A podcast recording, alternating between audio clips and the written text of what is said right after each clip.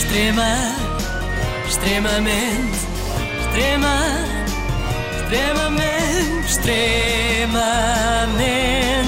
agradável.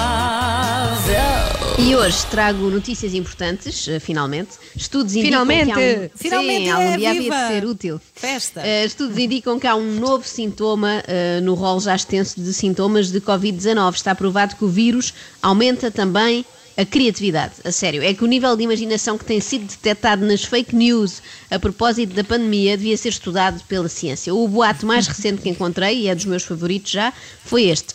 Um vídeo de uma família mexicana nos Estados Unidos afirma que foram curados com um remédio caseiro, três aspirinas de 500 gramas, dissolvidas em sumo de limão, com mel, tomate quente e no dia seguinte estavam todos bem. Primeira questão, há aspirinas de 500 gramas? Devem ser produzidas Não num sei. laboratório no entroncamento, calhar não não. é? Deve Quanto ser é uma que coisa assim ser? deste tamanho. Não, quanto é ser? Para já são miligramas ou microgramas Sim, normalmente, sim, não é? sim. Portanto, 500 gramas é meio quilo, 500 estamos a falar de meio quilo de aspirina, não é? E depois tomar três dessas, portanto, quilo e meio, eh, é coisa para matar, não é? Se calhar é por isso que o coronavírus passa, atenção, a pessoa falece e fica automaticamente curada de todas as Pois. patologias que tinha.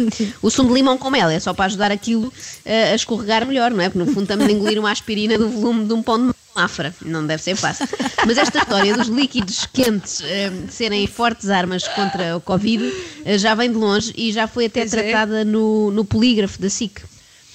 Analisamos agora uma publicação que é apresentada como sendo de utilidade pública e que diz, por exemplo, que beber água ou chás quentes mata o coronavírus, eh, que é fraco e que não resiste ao calor.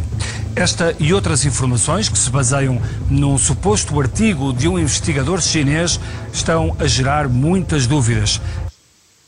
Um investigador chinês que investigou no mesmo sítio que aquelas nossas bisavós que tratavam tudo com uma canja de galinha a escaldar, não é? É, andaram na mesma faculdade. O que seria o mundo inteiro parado por causa de uma coisa que afinal se tratava com um chá de cidreira bem quente, não é? Era ridículo. Pois é. Aliás, isto pode servir para alimentar novas teorias da conspiração. Os chineses inventaram o coronavírus para poderem exportar mais chá para o Ocidente. Como se não bastassem as máscaras e os ventiladores, aquela malta ainda vai enriquecer com chá.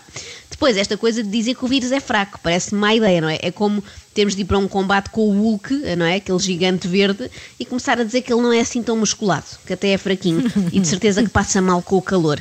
Sim, fiem-se na Virgem e não corram. Seguimos com outra publicação que avança com uma espécie de autoteste para saber se está infectado e que qualquer um pode fazer em casa. Esta mesma publicação, que cita especialistas, informa que beber água de 15 em 15 minutos diminui o risco de contágio. Será verdade?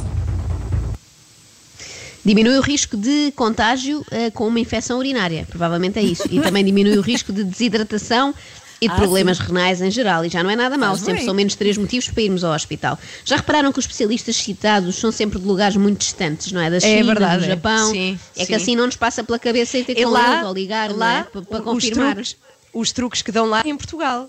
No Japão é em. Portugal. Em Portugal dizem que Exatamente, lá, lá eles dizem o doutor Silva, não é? Eh, Recomenda isto, um doutor de Portugal. E nós cá dizemos, ah, foi o doutor Kawasaki que disse, ele deve saber. apresenta conselhos excelentes e sérios de médicos japoneses. Toda a gente deve garantir que a sua boca e garganta estejam úmidas e que nunca fiquem secas. A receita é simples. É necessário beber uns golos de água a cada 15 minutos, pelo menos. A explicação apresentada é esta. Mesmo que o vírus entre na boca, o facto de beber água ou outros líquidos transporta-o, através do esófago, para o estômago. Quando estiver na barriga, o ácido do estômago matará o vírus. Olha, eu vou Ah, beber sabia, água. eu sabia Já, por causa das coisas. Olha, a Carla já está a tratar disso. Eu sabia que a água fazia muito bem a tudo. Não pensei que fosse Faz. tão bem assim. Por outro lado, se o ácido do estômago mata o vírus, mais valia fazer-se umas cápsulas ou um xarope com ácido gástrico, não é? Não há de saber pior que o óleo de fígado de bacalhau. Nós aguentamos. Bom, mas chega de água. Vamos para um boato que parece ter sido criado por alguém que bebeu vinho, muito vinho. Uma notícia que se fazia acompanhar pela sugestiva fotografia de um grupo de enfermeiras esticando o dedo do meio, não é? Não sei se estão a ver. Enfermeiras eh, mal criadas, portanto. Como se imagina, a fotografia causou agitação nas redes sociais. Quatro profissionais num gesto de insulto e provocação. Na legenda pode ler-se que se trata de uma mensagem da equipa de serviço na urgência de Coimbra para a Ministra e Diretora-Geral da Saúde. Vamos fazer chegar esta mensagem às destinatárias.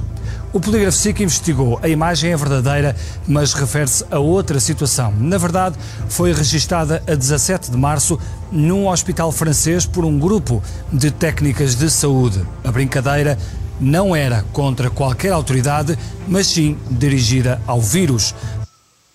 Era engraçado que houvesse técnicas de saúde francesas com vontade de insultar Marta Temido ou a DGS. Provavelmente aquele canal Temido, francês... o T- é Marta Temido. Sim, sim. Temido. Provavelmente aquele TF1 eh, passou uma entrevista legendada do Rodrigues de Carvalho à Ministra da Saúde e os franceses ficaram Ah. muito indignados. Ah, pois, de qualquer é forma, a própria fotografia original é um bocado parva, não é? Acreditar que o vírus fica muito perturbado com um manguito é quase como acreditar que se dissolve em água quente, não é? Bom, depois É muito também... suscetível. Não seja assim, é um vírus suscetível. Fica amoado e vai para dentro. Ah, é assim, então não brinco mais. Vou-me embora. Ah, estão a chamar nomes? Depois temos também os boatos sobre as pessoas mais suscetíveis, cá está, de apanharem coronavírus e as menos. É dito que a cor da pele dos africanos tem anticorpos três vezes mais fortes, poderosos e resistentes do que a pele dos brancos. Isto, por acaso, se fosse verdade, era uma bela chapada de luva branca do Marega àqueles adeptos que o insultaram Ah, há uns meses pois em é, Guimarães, sim, não é? Chamem-me nomes à vontade, pelo menos eu não apanho coronavírus, ao contrário de vocês, seus, seus branquelas, seus, seus pálidos. Mas parece que, infelizmente, para os africanos não é verdade.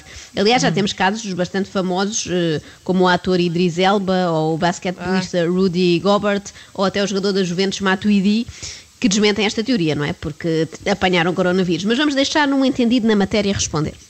Não existe evidência científica que apoie este rumor, disse à France Press o diretor do Instituto Pasteur em Dakar, no Senegal. Etnicidade e genética não têm qualquer influência na recuperação do vírus.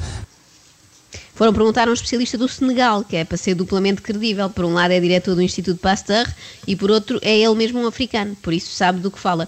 Um diretor do Instituto Pasteur na Rússia não tinha tanto impacto, não é? Não inspirava tanta confiança. Mas as minhas notícias falsas favoritas são as que metem política à mistura, como esta.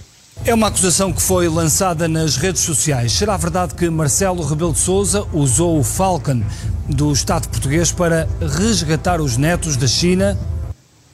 Onde é que terão ido buscar esta ideia? E será Que que foi estranho. o próprio Marcelo a pilotar o Falcon, tipo numa noite de insónia, dirigiu-se ao aeroporto de Figo Maduro, meteu-se num avião e lá Eu foi vou buscá-los, vou Não é? buscar. O presidente não é de mandar os outros fazer, faz ele, pronto, Não, trata de não. tudo. É Mas neste caso, eu, eu pensando bem, até consigo perceber eh, onde é que começou esta história, esta invenção. Deve ter sido com estas declarações. uso máscara, isso é uma, uma ideia que me veio até um bocadinho de- daquilo que os meus netos me contaram que, que foi a lição da China. Portanto, como quem conta um conto acrescenta um ponto, a história rapidamente se transformou nisto. Depois coloca entre aspas, como sendo uma citação, o que disse o presidente. Apenas sei do que se passou na China pelo que os meus netos me contaram. E continua, nunca tendo referido que em janeiro de 2020 o Falcon da Força Aérea Portuguesa foi resgatar os seus netinhos à China. Netinhos. Netinhos. Netinhos é uma expressão carregada Pois de é. desdém, não é? E dá logo para perceber que é. é falso, não é? Porque nenhuma notícia verdadeira diria netinhos. a não ser que viesse publicada naquelas revistas hiper Disney, não é? Do teu Ou Netinhos. então que fosse daquele cantor eh, brasileiro, o Netinho. Do- ah, sim, O sim, netinho. já tempos esteve doente, é verdade, aí, aí era verdade. Para finalizar, a minha notícia favorita tem a ver, aliás, com um comentador residente do nosso programa e da nossa rádio, Fernando Medina. Vejam só o que dizem sobre ele no Brasil. Quando o filho de Bolsonaro culpou a China por causa do coronavírus, houve repercussão no mundo todo. Agora o prefeito de Lisboa, em Portugal, fala a mesma coisa e explica com detalhe como a China espalhou o vírus para o mundo. E aí, o que me dizem sobre isso? A pergunta desta mulher, que mora na cidade de São Gonçalo, no estado do Rio de Janeiro, tem uma resposta. O que escreve é falso, como fica provado, logo, no vídeo que anexa à publicação. Este vídeo. Não me venham com a treta de querer ilibar os chineses dos disparates que fizeram. Como vemos, o vídeo não tem Fernando Medina a falar. O protagonista do vídeo é Camilo Lourenço, jornalista e comentador português, sobretudo de assuntos económicos. Isto sim é uma visão assustadora do futuro. Camilo Lourenço como Presidente da Câmara de Lisboa e, se calhar, Fernando Medina como comentador de assuntos económicos. Isto é pior do que aquelas notícias que dizem que a vacina contra o Covid só chega em 2036. Eu não sei se é pior ser comparado com o filho de Bolsonaro ou confundido com o Camilo Lourenço. Fernando Medina deve ter ficado muito em baixo com isto tudo. Eu tenho de lhe dar um abraço na sexta. Acho que isso não se pode. Não dar, não vou dar, podes. Não dá, não vou dá. pode. Virtual, virtual. Extrema, extremamente, extrema, extremamente, extremamente agradável.